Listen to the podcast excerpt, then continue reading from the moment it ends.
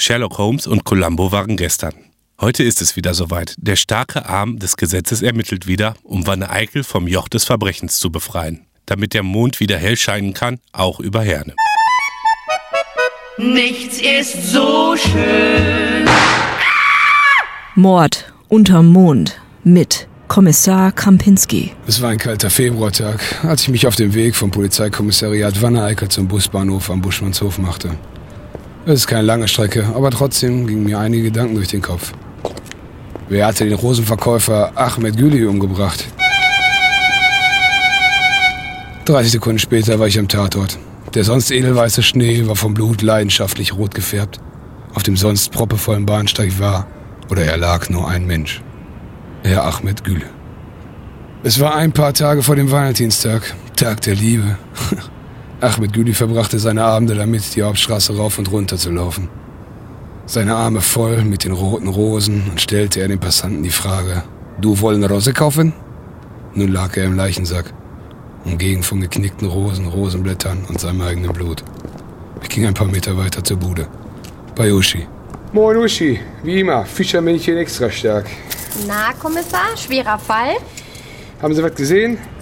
Ja, wissen Sie, ich habe alles gesehen. Der Mann da in der Tüte, er wurde ermordet. Gab es einen Vorfall, bevor der Mann ermordet wurde? Ja, da waren diese zwei Typen, wissen Sie? Der in der Tüte und der andere. Sie fingen ihr Streit an, direkt vor meiner Bude. Der Ahmed wollte seine Rosen los. Der andere hatte keinen Bock drauf. Pff, Valentinsmuffel. Und wie sah er aus? Ja, machen Sie doch die Tüte auf. Nee, Uschi, der andere. Wissen Sie, hier kommen doch nur kaputte Typen hin. Wie sah er aus? Ja, kaputt eben. Ja, vielen Dank. Er hatte einen weißen Mantel an. Wie diese Detektive in Filmen, wissen Sie? Wenn ich so drüber nachdenke, Ihnen fehlt doch so ein Mantel.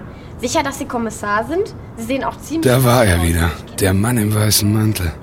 Ich blickte neben die Leiche. Etwas Funkelndes fing mein Blick ein. Ein Messer? Ich ging näher. Oh. Aha. Ein Hackebeil, wie vom Metzger. Noch ein Hinweis. Viele Fragen gingen mir durch den Kopf. So ein Hackebeil hat doch kein normaler Mensch zu Hause liegen. Ein weißer Mantel im Vanalke. Wie hielt er den bloß so sauber? Bei all diesen Morden konnte das doch nie lange gut gehen. Irgendwas gab mir zu denken. Nach so einem Mord war der weiße Mantel nun rot gepunktet. Ich blickte über die Hauptstraße, die direkt am Buschmannshof vorbeiführte. Metzgerei, Metzgerei. Ach ja, die Metzgerei Pilchert. Ich machte mich auf den Weg zum Fleischverkäufer mit dem guten Ruf. Pilchert ist eine Institution in Van Eyck. Und wieso sollte sie in den Mord verwickelt sein? Wurde ihr Valentinsfleischgeschäft vom Rosenverkäufer kaputt gemacht? An der Metzgerei Pilchert angekommen, fragte ich nach dem Fleischermeister, Herrn Pilchert.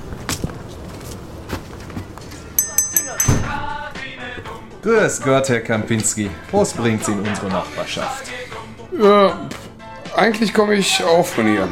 Wissen Sie, da über die Hauptstraße. Ach ja, ähm, mein Fehler. Was bringt Sie denn hierher? Mordfall. Ja, Mai, wie kann ich Ihnen da weiterhelfen? Ich schaute an ihm auf und ab. Er hatte einen blitzblank weißen Kittel an. Nicht ein Fleck. Und stark gestärkt. Äh, was benutzen Sie, wenn Sie, weiß nicht, ein Schwein zerlegen? Ja, wissen's, ein Hockebeil. Und ein Mensch zerstückeln? Wer bitte? Ja, was würden Sie benutzen, um einen Mensch zu zerlegen? Ah, wissen's, wir verkaufen hier doch kaum Menschenfleisch, Herr Kommissar. Aber wenn Sie's interessiert, ich kenne da ein paar Jungs drüben in Herne, die sich für sowas interessieren. Ach, nee, das war's schon. Ich schaute auf seinen Messerblock hinter ihm in der Küche. Das größte Fach war leer. Das Hackebeil fehlte. Das Schweine zerlegen fällt Ihnen dann bestimmt schwer, so ohne Hackebeil. Nicht wahr, Herr Pilcher? Ja, so eine dumme Geschichte. Hier ist vor ein paar Tagen einer eingebrochen. Seitdem vermisse ich mal Hackebeil. Ah, verstehe. Eine Frage habe ich noch zu Ihrem Kind. Von einem Hausmann zum anderen. Wie halten Sie Ihre Weißwäsche so strahlend weiß? Oder ist der neu? Na, der ist nicht neu. Nur mit einem Führen und Waschmittel gewaschen. Danke. Tag noch. Guten Tag, Herr Kommissar.